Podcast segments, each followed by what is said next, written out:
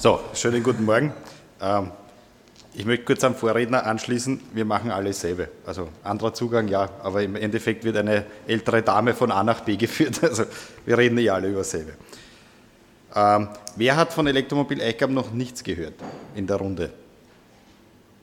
Okay, sehr schön. Gut. Ähm, ich möchte jetzt nur in Kurze, Kürze darstellen, vielleicht, ich gehe auch ein bisschen auf die Unterschiede zu denen ein, was wir jetzt gehört haben und wo die unterschiedlichen äh, Herausforderungen sind zu den Vorrednern, hätte ich gesagt. Das ist nämlich, glaube ich, ganz interessant. Ich muss, glaube ich, nicht alles wieder erzählen, was da passiert. Eichgaben, nur ganz kurz erklärt, einer der kleinsten Gemeinden Österreichs, flächenmäßig, knapp 9 Quadratkilometer. Wir haben nur Straßen und Wald. 150 Straßen und 80 Kilometer Straße auf, 11, auf 8 Quadrat, also auf 9 Quadratkilometer. Kann man sich ungefähr vorstellen als Gemeindevertreter, was das bedeutet. 2500 Häuser, sehr dicht besiedelt. Wir haben die Dichte vom 14. Bezirk teilweise in Wien. Eichgamm ist als Voraussetzung eine Schlafstadt, also das ist eine richtige Vorstadt. Äh, früher war das wirtschaftlich und touristisch sehr attraktiv, weil es kurz vor den Toren Wiens war, aber ich sage einmal, wie der Supermarkt gekommen ist, ist die regionale Wirtschaft relativ ausgestorben, muss man so sagen. Äh, Wirtshäuser waren es einmal 15, jetzt haben wir fünf noch. Und äh, Wirtschaft ist eher am Zurückgehen und es wird mehr so dieses, ich verbringe mein Wochenende oder den Abend halt in Eichgaben, aber sonst tue ich mich im Ort nicht viel einbringen. Das ist so ein bisschen die Haltung, die kommt. Viele Familien mit, mit kleinen Kindern kommen jetzt raus, da verändert sich ein bisschen was. Aber äh, das ist nur so die Situation, das ist kein Wirtschaftsstandard. Wir haben Kommunalsteueraufkommen von 120.000 Euro. Also gar nichts. Gut, das ist einmal die Situation in Eichgaben, aber sehr aktives Vereinsleben, also viele Personen, die sich einbringen und äh, aus dem Ort was tun wollen.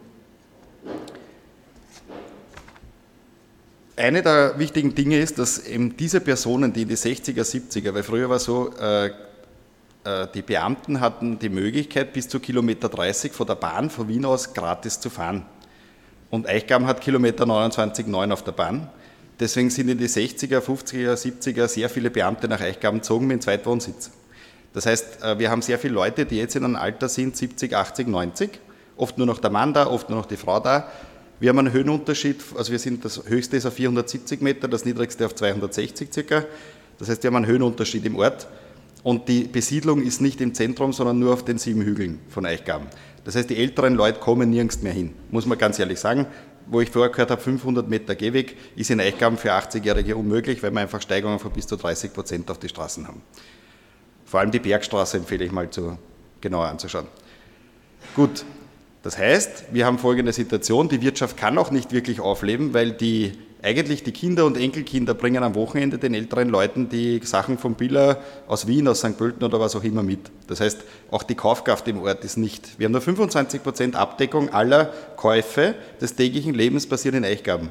75% außerhalb. Das heißt, es ist auch schwer für die Wirtschaft, sage ich mal, da zu greifen. Und das war eine wichtige Voraussetzung zu sagen, wie machen wir das, dass die Leute wieder in die eigenen Geschäfte gehen und wieder mobil werden. Die Idee war dann ein Freiwilligenverein. Sowas hat es ja schon öfter gegeben und gab es auch schon vor uns. Da wir, sagen wir gar nicht, wir waren die Ersten. Nur, wir haben als erster Folgendes gemacht. Wir haben einen Freiwilligenfahrtendienst aufgebaut mit einer Flatrate für die Nutzer. Das ist was ganz was Neues gewesen im Jahr 2015, gab es vorher noch nicht. Das heißt, wir haben Mobilität um einen fixen Betrag im Ort, die letzte Meile, wie sie schon genannt wurde, zur Verfügung gestellt. Wir sind von Montag bis Samstag von 8 bis 21.45 Uhr im Einsatz.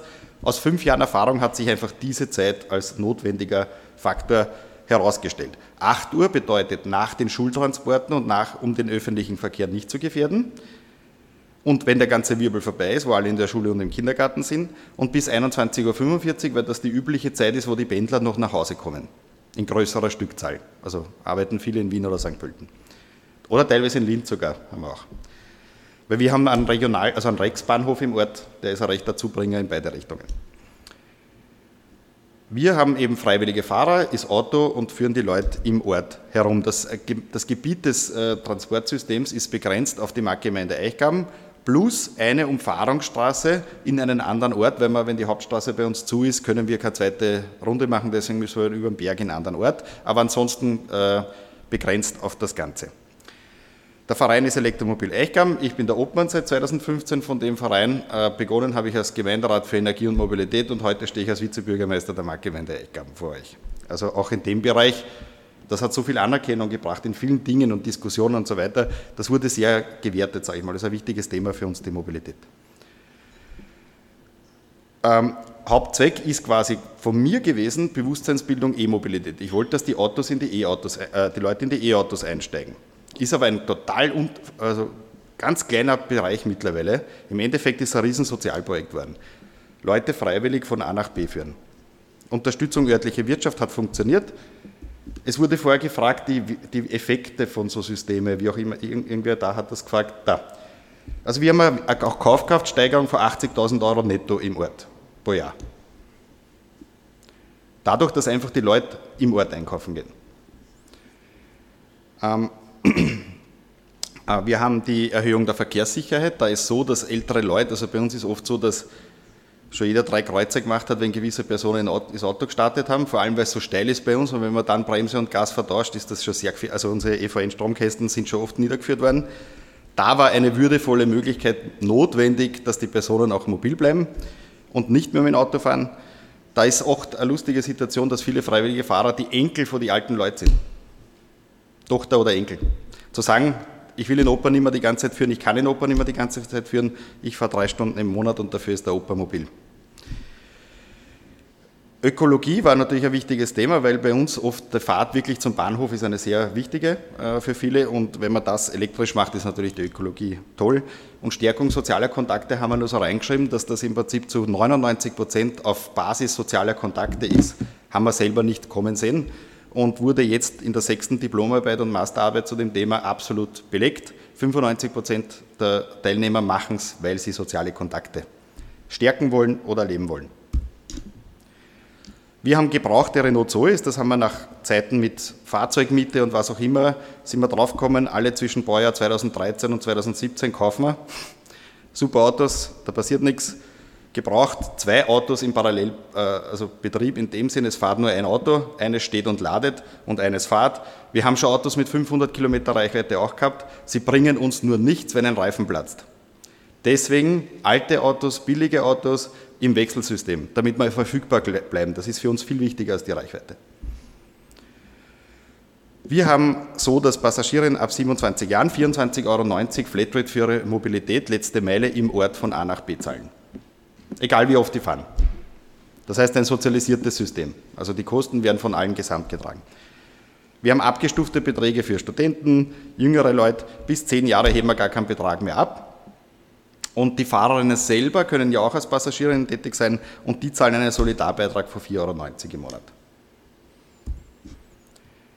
Ich habe nur eine Aufstellung gemacht, dass man sich ungefähr die Dimension von dem vorstellen kann. Was muss man da finanzieren? Was kostet das? Wir haben Fahrschulausbildungen, das ist uns ganz wichtig. Alle zwei Jahre wird, werden die Fahrschul äh, also am Anfang müssen die Fahrer Ausbildung machen und die werden rezertifiziert. Alle zwei Jahre, einfach um den Zustand und so weiter zu erkennen. Machen wir über die Fahrschule, ist ein Kostenpunkt. Dann haben wir ein Buchungssystem, ein Telefon fürs Auto, äh, Bewerbung, Infrastruktur, solche Dinge und Fahrzeug ist, Fahrzeugkosten sind natürlich die höchsten.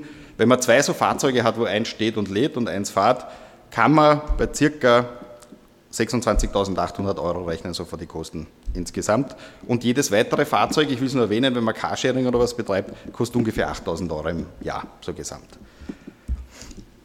Und äh, bei 130 Vereinsmitgliedern ist das relativ kostendeckend schon, das System, wenn man aufteilt ein bisschen die Fahrer, äh, also wenn man sagt 50 Fahrer, 50 Vollzahler und so weiter, in etwa gibt sich das. Im Land Niederösterreich ist vor die Förderungen das möglich, dass man sagt, eine sogenannte GEP-Förderung, also das, was ich an Umsatz habe, minus die Einnahmen, die Hälfte wird gefördert. Vom Bund gab es einen 50% Zuschuss, aber der soll angeblich jetzt schon langsam auslaufen.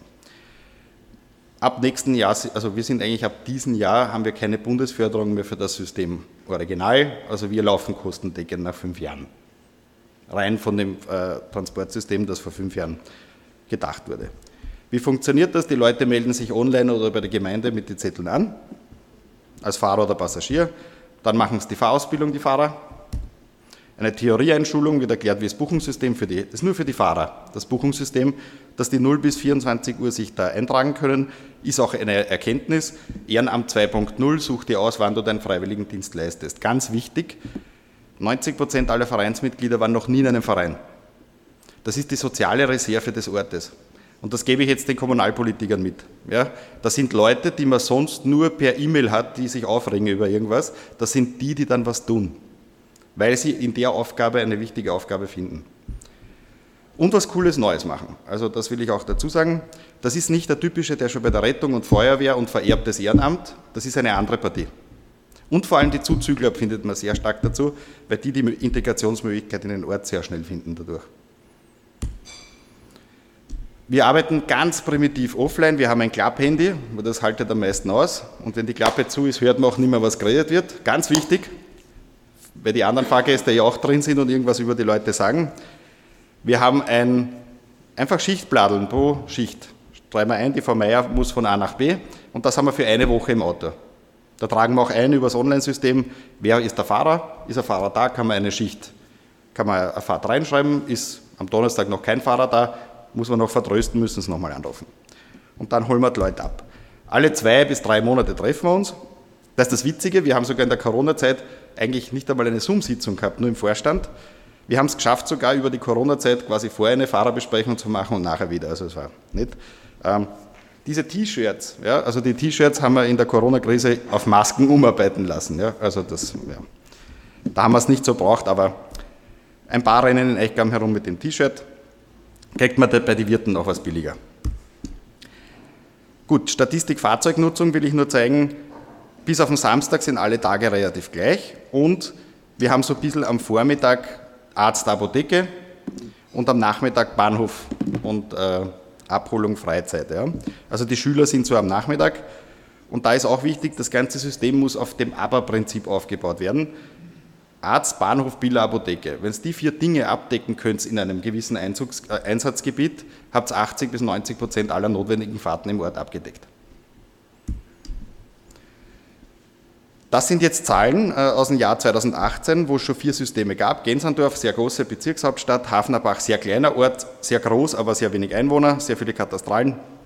Eichgamm und Preisbaum mit unterschiedlicher Größen, Bevölkerung. Es ist überall relativ gleich, bis auf Hafnerbach, weil die einfach viel weniger Bevölkerung haben. Aber das System funktioniert an sich überall gleich.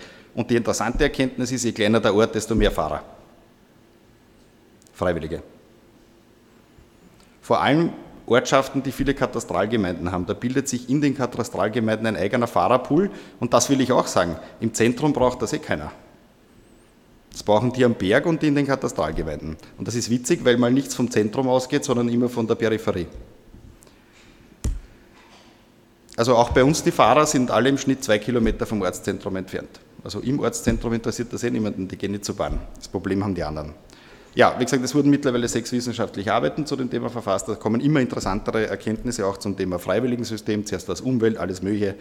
Alles positive Erkenntnisse und arbeiten wir auch immer in unser System ein. Wie schaut es aktuell aus? 230 Mitglieder haben wir, davon 70 Fahrer. Je nach Ort sind es zwischen 30 und 50 Fahrer, das ist immer gleich. Von den 70 Leuten bei uns sind 50 zurzeit aktiv, der Rest ist in Karenz, tut Haus bauen, was auch immer, das wechselt sehr. Ja? Also das ist ein kommunizierendes Gefäß. 15% Veränderung haben wir beim Gesamtmitgliederbestand pro Jahr. Es werden nicht mehr oder weniger, sondern es 15% kündigen und 15% kommen dazu. Also das ist, das wechselt. Weil die, die die Knieoperation hat und ein halbes Jahr Passagier ist, die ist dann auch wieder weg. Wir haben jetzt 50.000 Fahrten in fünf Jahren durchgeführt, also zwischen 8.000 und 10.000 Fahrten haben wir. Also vor der Corona-Krise waren es noch 12.000, jetzt kratzen wir an die 10.000. Ist einfach der Bedarf geringer geworden, weil weniger Jux-Fahrten sind, will ich dazu sagen. 350.000 Kilometer haben wir absolviert. Ähm, relativ viel eingespart gegenüber konventionellen Systemen. Man könnte so ein System auch wirklich mit einem Benzinauto nicht betreiben. Es wäre kostentechnisch ein ganz anderer Faktor. Muss ich offen sagen, kann man nur mit solchen Fahrzeugen wirklich äh, finanziell schaffen. Äh, über 10% der Bevölkerung sind schon in dem Auto gesessen oder in diesen Autos. Wir haben einen sehr hohen Social Return on Investment, das heißt für das bisschen, was die Gemeinde am Anfang dazugeschossen hat, einmal 5.000, einmal 10.000 Euro, das waren die Zahlungen der Gemeinde. Mittlerweile ist es so, dass zumindest der Strom für die Fahrzeuge weiterhin übernommen wird, aber es ist im Gegensatz zu anderen Formen natürlich ein sehr geringer Teil, aber man schiebt natürlich die Arbeit auch auf die Freiwilligen ab. Gut, und was ich noch kurz erwähnen will, wir haben dann Carsharing getestet seit 2016 und da wollten wir nur wissen, wie funktioniert Carsharing an einem Ort, wo 100 Meter schon sehr beschwerlich sind zum Gehen, weil man hört ja in der Literatur, 500 Meter zu einem Carsharing-Auto ist lustig. Wir wissen jetzt nach vier Jahren 200 Meter, mehr ist es nicht. Also wenn es flach ist, vielleicht 300, aber die Leute sind voll. Ich sage es ganz offen, wenn Sie das Auto nicht aus dem Fenster raussehen, dann ist Carsharing, gibt es das nicht. Ja? Außer irgendwer kann es sich nicht leisten oder darf kein Auto kaufen, wenn die Versicherung nicht mehr will. Ja? Ähm, das heißt, Carsharing muss auch sehr nahe sein. Und das war bei uns ein Problem, weil wir haben zwar nur 8 Quadratkilometer, aber doch 6 Kilometer von einem zum anderen. Da haben wir dann Carsharing-Autos verwendet und siehe da, die Leute sind draufgekommen, sie haben sich vom Fahrtendienst zum Carsharing-Auto bringen lassen. Damit war der Standort im Ort wurscht. Dann waren wir aber schon vier, fünf Carsharing-Autos gehabt, waren schon so viele Fahrten zu den Carsharing-Autos. Nachher haben wir die Autos verteilt, alle 500 Meter im Ort. Das heißt, es geht jetzt keiner mehr weiter als 500 Meter zum Carsharing-Auto. Aktuell haben wir vier im Betrieb davon. Und ähm, durch diese Geschichte, also wie soll ich sagen, Carsharing haben wir zu Pinking gemacht ohne Kosten, weil wir nur wissen wollten, was da passiert. Da sind wir auf den Zubringerdienst draufgekommen. Dann haben wir Cent pro Kilometer gemacht. Irgendwann haben wir eine Grenze erreicht, wo wir gewusst haben, das haben wir auch gelernt, wenn es nicht billiger ist, ist das eigene Auto, fährt keiner Carsharing. Also so viele jetzt, die auf lustig Carsharing nutzen, die gibt es nicht. Und ähm, wir haben jetzt eingeführt, das ist fast eine disruptive Maßnahme, ich sage es ganz offen, aber wir wollten es einfach wissen, mit Unterstützung, 99 Euro Flatrate Carsharing im Monat. Wir wollten es einfach wissen. Wenn es wirklich nur noch ein Drittel vom eigenen Auto kostet und so weiter, ist die Menschheit, und das ist eine schwere Sache, Speckgürtel, hohe Einkommen, Abhängigkeit vom Auto und keine Notwendigkeit, das Auto wegzugeben. Ja, also das ist ziemlich eine heftige Geschichte, äh, um Carsharing zu testen. Acht Leute sind es, von 6000. Also ich will nur zum Thema Carsharing, ich will jetzt nicht dem, äh, entmutigend sein oder sonst irgendwas, ja, aber so wie alle schreien, Carsharing ist notwendig, die Menschheit ist noch nicht so weit. Also es braucht andere Maßnahmen und andere Zugänge zu dem Thema und es muss wahnsinnig komfortabel und attraktiv sein für die Leute. Ich will es nur erwähnen, nach vier Jahren. Wir haben alles probiert. Jetzt ist das System super, weil jetzt haben wir so eine Mischung aus Cent pro Kilometerzahler und Flatrate Carsharer. Jetzt können wir unseren Fuhrpark so weitergestalten. Ja? Aber äh, ich will nur sagen, es ist nicht so, dass sie einen die Tür einrennen. Wir haben begonnen mit 199 Euro Flatrate. Da haben sie uns verrückt genannt, obwohl ein eigenes Auto 400, 500 im Monat kostet. Dann haben wir äh, reduziert auf 99 Euro und auch das ist den Leuten zu teuer. Viel zu teuer. Da kann ich es ja kaufen, das Auto. Also Mobilität, Kosten und die Menschen, das sind drei Sachen, die werden in der Schule nicht gelehrt. Will ich nur dazu sagen. Gut. Wir haben jede Menge Preise eingeheimst. Ich habe zu, zu Hause eine Wall of Fame hinterm Vorhang, weil meine Frau will nicht, dass ich das dauernd herzeige. ähm, das sind die ganzen Preise und Anerkennung und was auch immer. Über 100 Zeitungsartikel haben wir. Wir haben aber auch gelernt, wir kriegen immer nur dann Mitglieder, wenn wir einen neuen Zeitungsartikel oder im ORF sind. Deswegen tut man so viel berichten. Das ist ein Teil der Leute, die bei uns waren, die Folie reicht nicht aus. 20 Gemeinden haben es mittlerweile nachgemacht. Unser System. Unterschiedlichste Größenordnungen. Da sehe ich eh Helmundsöd und so. Ist wer da aus Somberg, Zwettel oder Helmundsöd? Wie läuft es bei euch? Corona? Das Problem ist, alle Systeme, die vor Corona erst gestartet haben, haben nicht eine Grundsubstanz aufbauen können. Das sage ich jetzt ganz offen. Das war schwer, das weiterzuführen. Bei uns ist der Bestand so hoch, dass uns eigentlich wurscht ist, ob nur 30 Prozent der Passagiere fahrt. Ja? Hat sich wieder halb normalisiert jetzt. Ja? Aber wenn die Bekanntheit noch nicht da ist und das noch mit den Fahrern noch nicht stabil war, war Corona natürlich schwierig. In Neulenkbach haben sie dieselbe Situation. Ja? Also wir hatten jetzt vor kurzem das Vernetzungstreffen wieder und das waren sehr interessante Sachen. Das ist jetzt eine extra Meile zu gehen, sage ich ganz offen, das wieder anzustatten, wenn es vorher einfach noch nicht ein, zwei Jahre in Betrieb war. Aber gut, ich glaube, das, was wir vorher da gehört haben, das war ja auch in der Corona-Krise herausfordernd. Also die, egal welches Transportsystem, die Busse waren noch leerer als vorher und, und was auch immer. Und da will ich nur kurz zahlen, also dass man sich was vorstellen kann. Wir haben jetzt zwei Fahr Fahrzeuge im, im Fahrtendienst, drei Preise haben wir gewonnen, vier Carsharing-Fahrzeuge sind zum Einsatz, fünf wissenschaftliche Arbeiten, jetzt sind schon sechs, also geht ja schnell. Sieben Fernsehbeiträge gibt es, 20 Gemeinden haben es nachgemacht, 22 Sponsoren haben wir, lauter so Kleinbeträge, ist voll super, ist eine super Werbefläche, weil das sieht man wirklich oft. Ähm, knapp 25 Euro kostet die Mitgliedschaft, 50 Gemeindedelegationen waren bei uns, stimmt auch schon wieder nicht, weil jetzt waren wieder zwei da.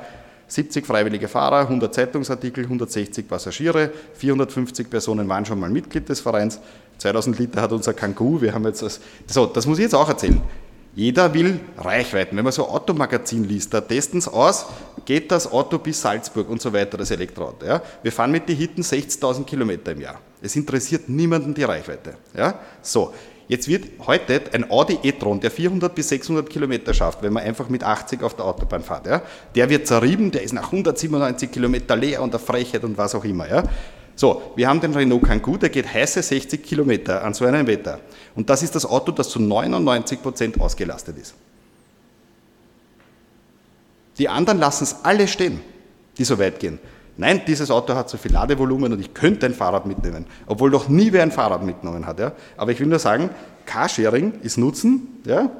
aber Nutzen, auf das hat noch keiner gedacht. Also, das ist ein Wahnsinn. Dieses Auto dürfte man normal gar nicht herstellen, aber mit dem fahren Sie genau die 60 bis 100 Kilometer, was er geht. Jede Carsharing-Fahrt 88 Kilometer. Das ist so meine Erkenntnis. Reichweite, das Problem gibt es nicht, weil jeder, der mal weiterfahren muss, der weiß auch, wie es geht. Außerdem führen wir es dann zum Zug. 50.000 Fahrten haben wir durchgeführt, 350.000 Kilometer. So, Elektromobil-Eingaben nach fünf Jahren.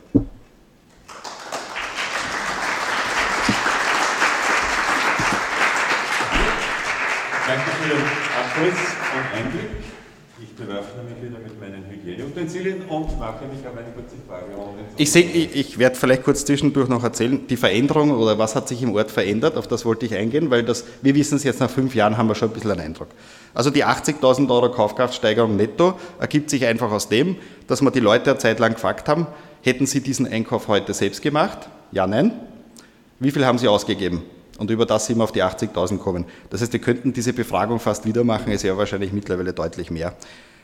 Wir haben, obwohl wir teilweise durch Corona natürlich bedingt, was auch immer, haben wir jetzt so äh, Corona-Maßnahmen im Auto, das sind so Schutzdinger, also riesiger Mundschutz zwischen Fahrer und Passagiere.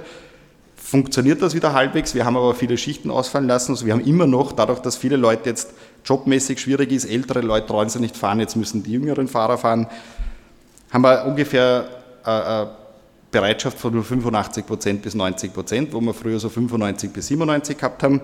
Aber die Zufriedenheit der Leute, wir haben es gefragt, ist immer noch bei 99 Prozent. Sie fahren halt dann erst am Nachmittag einkaufen, wenn die eine Schicht nicht besetzt ist. Das wollte ich nur sagen, ist nicht so schlimm. Aber es ist auch nicht der, der Transportpflicht, so wie es alle anderen haben in dem System. Da haben wir natürlich einen Vorteil. Zu dem Thema, ob es Jobs oder was auch immer sich verändert. Also es gibt jetzt, wir haben welche, die beim Biller arbeiten, die nutzen das, aber es ist halt so, dass nicht immer immer da ist, deswegen können wir das nicht versichern. Aber Babysitter, Pflegekräfte und solche Dinge tun sich jetzt sehr viel leichter im Ort. Also vor allem Pflegerinnen, die sowieso kein Auto haben, die vielleicht sogar aus dem Ausland sind, die haben unglaubliche Autonomie gewonnen, ja, weil die können zu äh, Freunden fahren, sich treffen, einkaufen fahren mit dem E-Mobil, weil oft hat ja die alte Frau, die gepflegt wird, auch kein eigenes Auto. Also das ist ein Vorteil für diese Personen. Babysitter ist selber, also die, was jetzt auf Kinder aufpassen am Nachmittag, wie auch immer. Und wir haben eine Zeit lang jetzt was getestet, dass wir zum Unimarkt in den Nachbarort gefahren sind, weil der einfach ein sehr großen, äh, großes Angebot hat. Ist mittlerweile auch nicht mehr notwendig, weil der Biller jetzt eine Riesenfiliale bei uns eine zweite baut.